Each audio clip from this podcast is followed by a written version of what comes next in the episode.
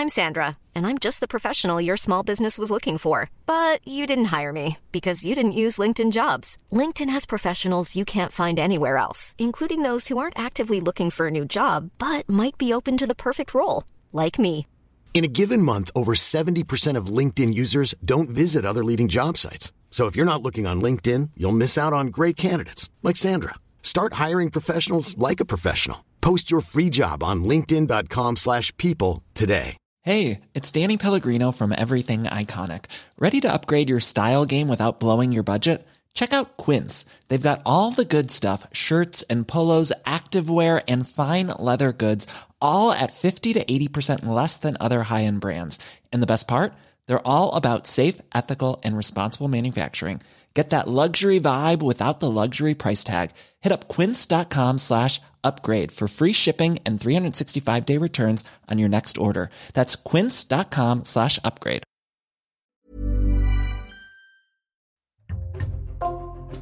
Bonjour, c'est Jules Lavie pour Code Source, le podcast d'actualité du Parisien.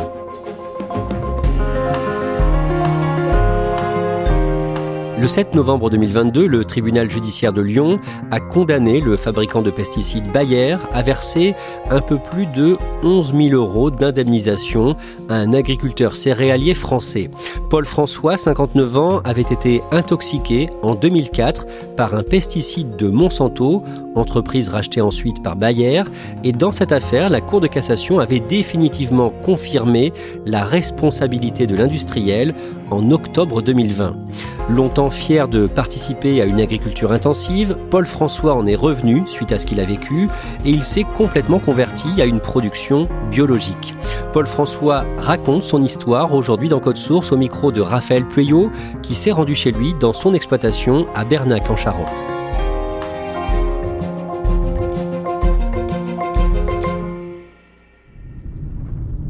Après avoir quitté la voie rapide de la Nationale 10, qui relie Poitiers à Angoulême, je remonte un petit chemin de terre qui longe une grande bâtisse en pierre de couleur ocre. Vous avez atteint votre destination.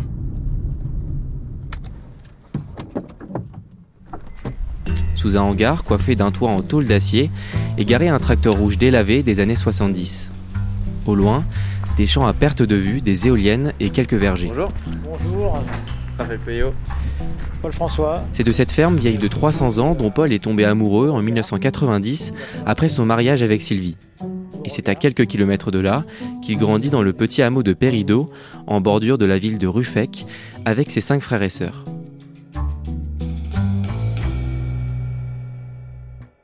On est proche d'une commune euh, avec euh, à l'époque 7000 habitants, tout en étant à la campagne. Alors le mercredi, c'est les copains et les copines qui viennent parce que sur une ferme, il y a toujours à faire, on peut faire des cabanes, on peut faire plein de choses. Et tous les mercredis euh, et les week-ends, bah, c'était des grandes parties de rigolade. D'abord, euh, il y avait un petit ruisseau qui nous servait euh, de lieu de baignade. Quand il y avait plus d'eau dans le ruisseau, avec des bottes de paille, une bâche, on faisait une piscine. Ça a été un lieu de vie très très agréable jusqu'en 76. Alors je dis pourquoi je dis 76, c'est parce que à ce moment-là a été construite une, une autoroute qui a coupé la ferme en deux, euh, a été créée une zone industrielle et, et cette campagne a été complètement euh, saccagée. Je peux pas- je- J'ai pas d'autres mots. Nous voici donc sur la zone industrielle de Ruffec, une zone viabilisée et vous voyez il y a encore de la place pour accueillir de nouveaux industriels. Et euh, ce petit hameau a, commencé à, à perdre son âme et à perdre ses habitants. Le hameau de Pérido n'était plus, n'était plus le même. Quoi. Paul est né le 5 janvier 1964. Ses parents, Alphonse et Thérèse, sont issus de la paysannerie vendéenne. Sur leur ferme de 80 hectares, ils cultivent du blé, de l'orge et du tabac, tout en s'occupant d'une centaine de vaches laitières et de quelques cochons. Au début des années 50, le père de Paul désherbe les champs à la main et laboure la terre avec ses trois chevaux. Mais dans les années qui suivent, l'agriculture française se modernise. Alphonse remplace ses chevaux par un tracteur flambant neuf. Nous sommes parvenus à ce stade d'une renaissance agricole que les plus optimistes se défendaient de prévoir aussi brillante voici cinq ans. La culture du maïs hybride à grand rendement est introduite en France. La récolte des beaux épis assure la nourriture du bétail comme des pensionnaires de la basse-cour. Le père de Paul a désormais recours à de l'engrais de synthèse pour fertiliser la terre. Il utilise du maïs à haut rendement et des pesticides sont répandus en quantité sur les cultures pour tuer tous les parasites. Alphonse est fier de faire partie de cette nouvelle révolution agricole. L'essor de l'agriculture française peut être sans exagération taxé de remarquable. Moi, dans les années 70, quand j'ai une dizaine d'années que je participe aux travaux de la ferme, j'ai vu où on passait pratiquement d'un travail manuel pour arracher de l'herbe dans certaines cultures, où avec la chimie, eh bien, ça se fait euh, beaucoup plus facilement. Et donc, on ne se pose pas de questions et on arrive à augmenter les rendements en céréales. Et quelque part, on était fiers de dire, ben, on, nourrit une partie de la planète. Quoi. Au début des années 90, après des études agricoles, Paul s'installe dans une ferme juste à côté du hameau de ses parents, avec sa femme Sylvie, infirmière à l'hôpital, et leurs deux filles, Laura et Amandine. Il reprend l'exploitation familiale, achète d'autres terres et se retrouve quelques années plus tard à la tête de 240 hectares. Comme son père avant lui, Paul a recours aux pesticides pour traiter ses champs de blé, de colza et de maïs. Et chaque année, il se retrouve invité à Paris par plusieurs firmes de l'agrochimie. Parmi elles, il y a l'un des géants du secteur, l'américain Monsanto, venu présenter un nouveau produit révolutionnaire. Des agriculteurs comme moi, on était ciblés par ces firmes pour nous inviter à Paris, euh, pour aller voir des essais de produits. Et le soir, euh, dîner dansant, euh, et tout ça était payé par ces firmes. C'était des partenaires, ils étaient là pour nous aider à mieux produire. Et en plus, on banalise un maximum l'utilisation de ces pesticides. On ne parle pas de pesticides, on dit phyto, puis on nous dit c'est des médicaments des plantes. Et quand le Roundup est arrivé fin des années 70, début des années 80, c'était le produit miracle parce que il n'y avait pas une plante qui lui résistait. La France est un grand pays agricole. 32 millions d'hectares de culture, 32 millions d'hectares à défendre contre les mauvaises herbes. Laissez faire Roundup. Roundup détruit totalement les mauvaises herbes, même les plus coriaces. Feuilles, racines, tout est éliminé. Roundup, désherbant autorisé pour toute culture. En plus, on nous dit, il n'est pas dangereux. La preuve, c'est qu'on peut en boire. Et les commerciaux prennent un verre et, on les voit euh, boire ce produit. Au début des années 2000, l'agriculture intensive basée sur l'utilisation des pesticides est la norme.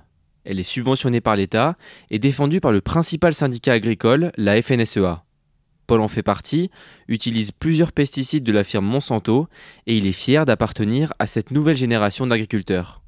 J'avais une image détestable des agriculteurs bio qui étaient incapables de nourrir la planète et qui vivaient avec trois chèvres, les cheveux longs, enfin tous les clichés quoi. Or euh, nous, euh, on était euh, assez fiers de participer à cette modernité. C'est une certaine revanche sociale hein, qui se fait pour certains d'entre nous. Et donc, le regard, il change. Sur l'exploitation, c'est Paul qui réalise la grande majorité des épandages de pesticides. Et pour être plus efficace, il va jusqu'à utiliser un hélicoptère, un moyen très en vogue à l'époque. L'efficacité et la souplesse d'utilisation de l'hélicoptère ont toujours été unanimement reconnues. C'est un peu le rêve américain où là-bas ils avec des avions. Et donc grâce à l'hélicoptère, on fait des épandages de granulés. Mais le pire, c'est qu'on est dessous c'est qu'il faut guider. Il n'y a pas des guidages GPS comme aujourd'hui. Et donc, on est avec des grandes perches, avec un, jalon au bout pour guider l'hélicoptère. Et on est, on est arrosé par le produit. Hein. Mais on ne se pose pas de questions. On prend une douche après. Le mardi 27 avril 2004, la météo est idéale. Il fait chaud et surtout il n'y a pas de vent. Ce jour-là, Paul a prévu de faire un épandage dans ses champs de maïs. On est fin avril, il commence à faire chaud, on est en pleine période de, traitement. Et vers midi, enfin c'était juste avant de déjeuner, euh, sachant que la nuit qui allait suivre, j'allais faire un fongicide sur les colzas, et là il fallait surtout pas qu'il y ait de résidus de l'herbicide du maïs dedans, je décide de vérifier que ma cuve embarquée soit propre. Au moment où j'ai ouvert le couvercle, j'ai été surpris par une chaleur qui est sortie de cette cuve et surtout comme un gaz quoi, que, j'ai inhalé, qui m'a chauffé tout le corps. Et là, j'ai été très surpris parce que, habitué à utiliser ces produits, j'ai compris que il était resté du produit dans la cuve. Concours de circonstances, mélangé à de l'eau, il devient plus volatile. C'est une journée où il fait chaud et c'est devenu un gaz. Du coup, j'ai tout laissé sur place et je suis rentré à, mon domicile. J'ai traversé la cour, là, qui est derrière vous, et je suis rentré. Et euh, par chance, ma femme, ce jour-là, ne travaillait pas. Et je lui dis ce qui s'était passé. Donc euh, les premières précautions, hein, prendre une douche, enlever ses vêtements. Euh, bon. Et elle a appelé mon, mon, associé pour lui dire bah, Paul va pas bien. Et Le temps qui monte, en fin de compte, j'étais en train de perdre connaissance. Sylvie a appelé l'hôpital en disant euh, préparer euh, de l'oxygène, il est en difficulté respiratoire et, il a perdu connaissance, il faut préparer euh, tel matériel. Quand ils arrivent à l'hôpital de Ruffec, Paul est dans le coma. Sylvie raconte au médecin que son mari a inhalé un herbicide alors qu'il travaillait sur la ferme. L'hôpital a appelé le centre antipoison de Bordeaux et qui a dit ben, Gardez-le en observation et d'ici quelques heures, euh, une journée ou deux, tout va rentrer dans l'ordre. Qui crache du sang, qui soit un peu comateux, c'est pas grave, il va revenir à lui. Quelques jours après, euh, j'ai repris connaissance, je suis rentré chez moi. J'avais des problèmes d'élocution, j'ai toussé énormément, mais j'ai repris mon activité quelques semaines après. J'ai eu la visite d'un médecin du travail qui m'a expliqué que tout allait rentrer dans l'ordre. Pendant l'été 2004, Paul ne va pas mieux. Il perd plusieurs kilos, tient des propos incohérents et il est pris de violents maux de tête qui l'empêchent de travailler. Il tombe même dans le coma à plusieurs reprises et effectue une dizaine de séjours à l'hôpital. Mais les médecins ne trouvent rien. Sa femme Sylvie est persuadée qu'il existe un lien entre ses symptômes et son intoxication. Alors, elle décide d'appeler le siège français de Monsanto à Lyon.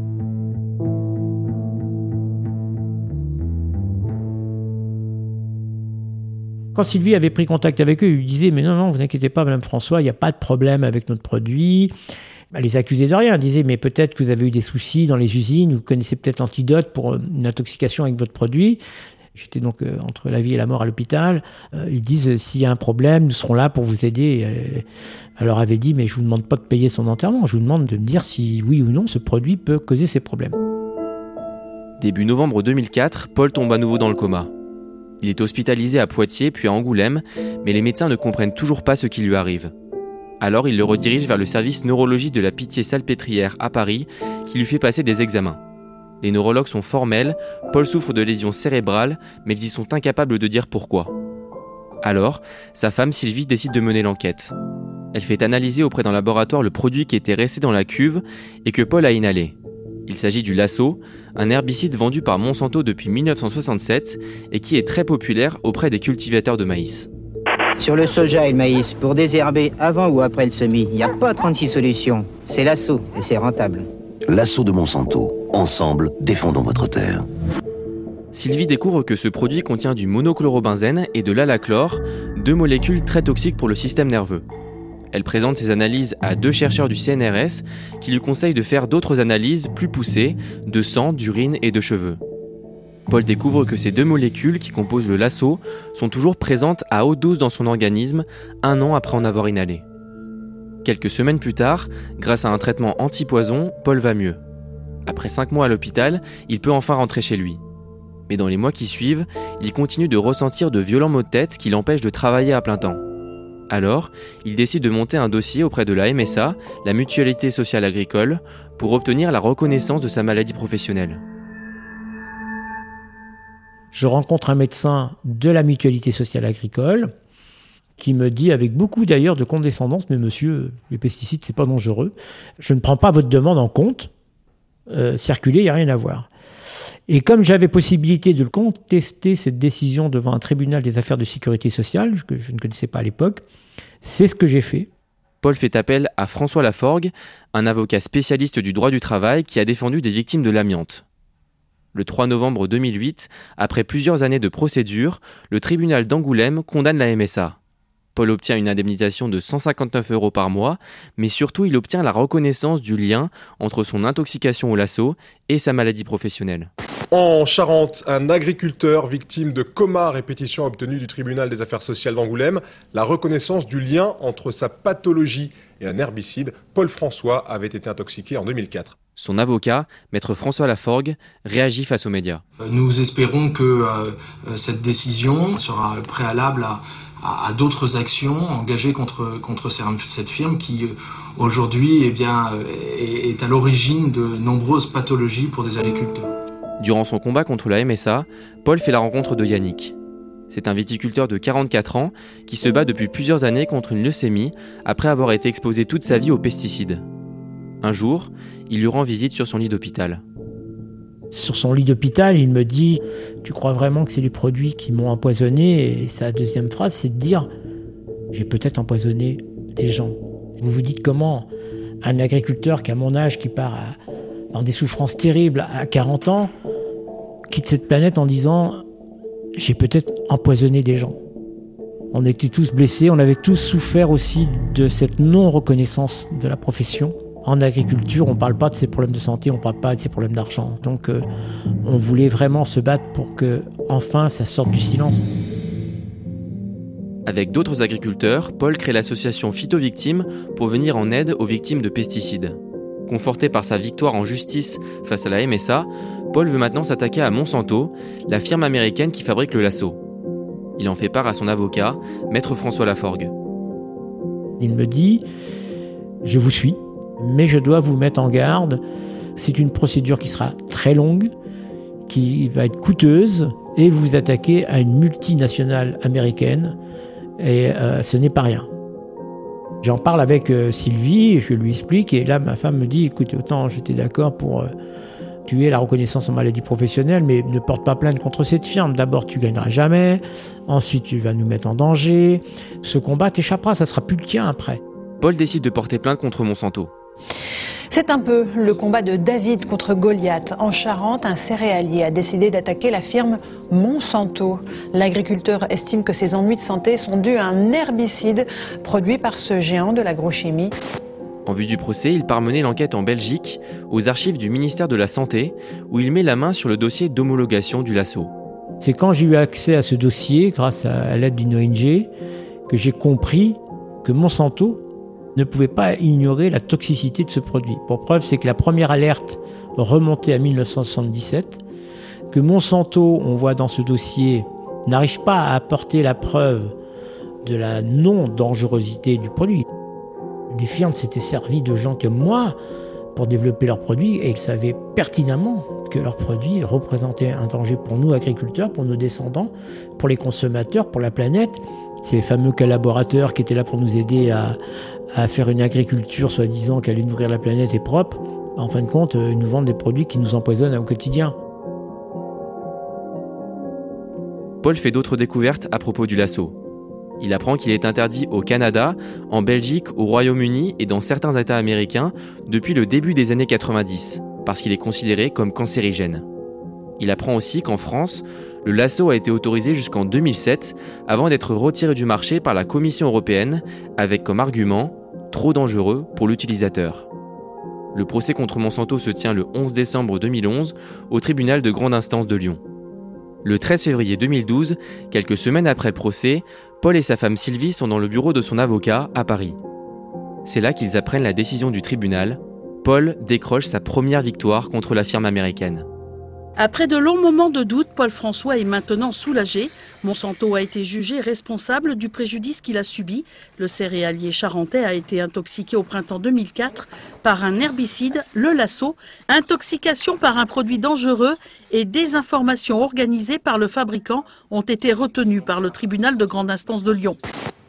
Je me souviens que le lendemain matin, euh, réveil, je me dis, j'ai rêvé, on a gagné, est-ce que c'est vrai ou pas? Parce que c'est Monsanto, quoi. C'est une des plus grandes multinationales mondiales et qui est face à toi. C'est la seule et unique condamnation de Monsanto. Parce qu'aux États-Unis, on parle de condamnation, il n'y a jamais eu de condamnation. Ce sont des accords qui ont été passés entre les parties, comme le droit américain le permet, mais Monsanto n'a pas été condamné. Mais le combat judiciaire contre Monsanto est loin d'être terminé. Le géant américain a fait appel et ses avocats multiplient les expertises et contre-expertises pour le décourager en vue du procès. Ils tentent même de le faire passer pour un fou et vont jusqu'à nier son intoxication au lasso. Dans le même temps, Paul a toujours de graves problèmes de santé. La stratégie de Monsanto, c'est la stratégie des firmes américaines, et c'est-à-dire que c'est dénigrer celui qui porte plainte. C'est-à-dire qu'au départ, il disait que j'avais pas la preuve que, que j'avais acheté le produit, euh, je n'avais euh, pas la bonne facture, que, enfin. Plusieurs fois, j'ai réfléchi à arrêter, et c'est là où Sylvie me disait non, maintenant tu, tu n'arrêtes pas. Parce que ça t'appartient plus, je te l'avais dit, et il y a des milliers de gens qui t'ont soutenu, qui croient en ton combat, et il faut que tu ailles au bout. Tu dois tenir. Le 10 septembre 2015, Paul a une nouvelle fois rendez-vous chez son avocat à Paris, après un procès particulièrement éprouvant contre Monsanto en mai. La Cour d'appel de Lyon valide la décision de 2012. C'est un peu la victoire de David contre Goliath. Le géant américain Monsanto devra bien indemniser un agriculteur français intoxiqué en 2004. Monsanto décide de se pourvoir en cassation. Quelques mois plus tard, à l'été 2017, Paul est à l'hôpital entre la vie et la mort. Il vient de se faire opérer d'une tumeur à la thyroïde. Il est victime en l'espace de quelques jours de cinq septicémies et d'une embolie pulmonaire. C'est à ce moment-là que son avocat l'appelle pour lui apprendre que la Cour de cassation a décidé de renvoyer le dossier en cour d'appel une nouvelle fois en raison d'un vice de procédure. Il y aura donc un quatrième procès contre Monsanto. Il se trouve que je suis à l'hôpital. On m'a enlevé une tumeur euh, sur la thyroïde. J'ai des complications. Je me dis, ben, j'ai une bonne et une mauvaise nouvelle. Euh, la mauvaise, c'est que la Cour de cassation euh, casse la décision. La bonne, c'est qu'il nous renvoie devant la Cour d'appel pour une raison qui pourra être une jurisprudence qui sera plus large et ça sera meilleur pour les autres victimes. Il fallait continuer à se battre sur un nouveau fondement. C'est ce qu'on a fait. À sa sortie de l'hôpital, Paul reprend son combat contre Monsanto. Mais le 11 septembre 2018, il perd sa femme Sylvie, emportée à 54 ans par une rupture d'anévrisme. Ça, ça a été un choc, euh, un choc sans nom parce qu'elle est décédée dans son sommeil. C'était plutôt préparé à ce que ce soit moi qui décède avec mon intoxication, mais pas, pas à ce que Sylvie disparaisse. Et, et après, euh, appeler mes filles pour leur expliquer que leur maman n'est plus de ce monde, c'est quelque chose de. Ouais, c'est, on trouve ça injuste, incompréhensible. Et ça a été terrible. D'ailleurs, je me suis posé la question après son décès si on devait continuer. Mes filles ont dit ben, Tu vas le faire pour la, rien que pour la mémoire de maman, il faut continuer. Le 6 février 2019 s'ouvre à Lyon le quatrième procès de Paul contre Monsanto, le premier sans sa femme Sylvie à ses côtés. Il est assis dans la salle d'audience avec ses filles Laura et Amandine. C'était difficile parce que deuxième cour d'appel et, et Sylvie n'est plus là. Et je crois qu'une des phrases les plus terribles que j'ai pu entendre, c'est Cette intoxication, ce ne sont que des oui-dire de Madame François. Pourquoi le jour de l'intoxication, elle n'appelle pas les pompiers et elle ne fait pas venir un huissier pour regarder qu'est-ce que c'est comme produit dans la cuve? Nous n'avons aucune preuve. Ça veut dire que ma femme, le jour de l'intoxication, aurait dû appeler un huissier pour regarder le produit et appeler les pompiers. Ma femme, elle a pensé à me sauver. La Cour d'appel de Lyon donne encore raison à Paul et le 21 octobre 2020, Monsanto est définitivement condamné par la Cour de cassation. C'est un soulagement. Après 14 ans de bataille judiciaire, Paul François est reconnu comme victime du lasso. La Cour de cassation a tranché, elle a rejeté tous les recours du groupe phytopharmaceutique. Il faut attendre deux ans pour que le marathon judiciaire de Paul prenne fin, puisqu'il lui reste un dernier procès pour réclamer devant la justice plus d'un million d'euros de dommages et intérêts. Près de 15 ans après avoir déposé plainte, le 7 novembre 2022, son avocat lui apprend qu'il touchera finalement 11 135 euros d'indemnité de la part de Monsanto. Je me suis effondré, j'ai dit mais c'est pas possible, c'est une farce, que la justice, que la législation ne fasse pas qu'on n'ait pas pris en compte correctement le préjudice économique sur la ferme qui a été estimé à plus de 700 000 euros. Il faut relativiser parce que c'est une vraie jurisprudence et d'autres agriculteurs pourront porter plainte et auront des indemnisations dignes de ce nom. Voilà, il faut positiver, mais sur le coup, ça a été une, grande claque dans la gueule et, mais après, faire appel, c'était, une décision avec mes filles. On a décidé de, de stopper parce que, parce que n'avait pas de garantie d'abord de toucher plus et puis on avait, il fallait il faut à un moment donné tourner la page. J'avais toujours dit que ma première motivation était de faire condamner Monsanto. Ils sont condamnés définitivement.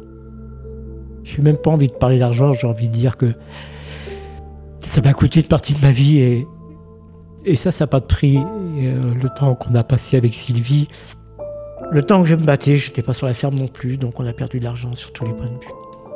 C'est plus tous les sacrifices et ce que j'ai fait vivre à mon entourage qui me coûte aujourd'hui.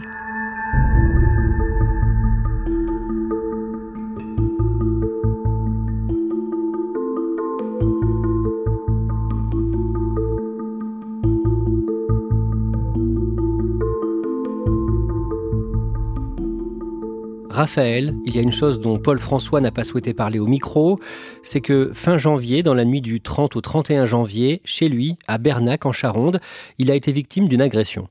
Oui, en fait, il m'a raconté que cette nuit, il rentrait de chez sa mère, il avait mangé chez sa mère, et au moment de sortir de sa voiture, il y a trois hommes cagoulés qui euh, l'agressent, ils vont le ligoter, ils vont le menacer avec un couteau, et ils vont lui faire avaler un liquide euh, inconnu encore aujourd'hui, tout en lui disant on en a marre de t'entendre et de voir ta gueule à la télé. Alors, il sait pas du tout qui sont ces hommes. Une enquête a été euh, ouverte par le parquet d'Angoulême pour euh, violence en réunion. D'un mot, lui, il ne pense pas que c'est Monsanto qui est derrière cette agression. Non, on lui pense pas que ce soit Monsanto qui soit derrière tout ça. La procédure euh, judiciaire est aujourd'hui terminée et donc selon lui, la firme américaine, elle aurait aucun intérêt à faire ça. Concernant sa santé après son intoxication de 2004, il en est où aujourd'hui? Aujourd'hui, son système immunitaire, il est très affaibli. En fait, à chaque fois qu'il a une petite infection, euh, tout prend des grandes proportions. Et puis, il a des lésions euh, cérébrales irréversibles, ce qui fait qu'il a des crises à répétition avec des violents maux de tête. Euh, où il doit rester alité pendant plusieurs jours. Et donc du coup, pour faire face à ça, il a de la morphine constamment avec lui. Et il me dit aussi qu'il est très suivi par le personnel médical parce que dans ce cas d'intoxication aux pesticides, souvent, comme c'est le cas pour d'autres agriculteurs, les maladies, elles arrivent des années après. Et donc, il peut très bien développer une maladie en ce moment même. Et donc, il est très contrôlé euh, par le personnel médical. Son combat judiciaire avec Monsanto aura duré 15 ans. Est-ce qu'il sait combien ça lui a coûté en frais d'avocat, par exemple? Lui, il m'a pas donné de chiffres exacts là-dessus. Par contre, il m'a parlé euh, des contre-expertises qu'il a dû euh, produire, qui ont été demandées par Monsanto et qu'il a dû payer lui-même. Et donc, tout ça, avec les préjudices qu'il a subis sur sa ferme, puisqu'il ne pouvait pas travailler euh, normalement, ça se compte en plusieurs centaines de milliers d'euros. C'est pour ça que durant la procédure, il a demandé un million d'euros de dommages et intérêts. Et donc, il a ouvert une cagnotte participative sur le site Ulule pour qu'on puisse l'aider justement à faire face à toutes ses dettes. Merci Raphaël Pueyo. Cet épisode de Code Source a été produit par Thibault Lambert et Emma Jacob. Réalisation Julien Moncouquiole. Code Source est le podcast quotidien d'actualité du Parisien. Vous pouvez nous suivre sur Twitter, at Code Source, ou nous écrire directement code source at leparisien.fr.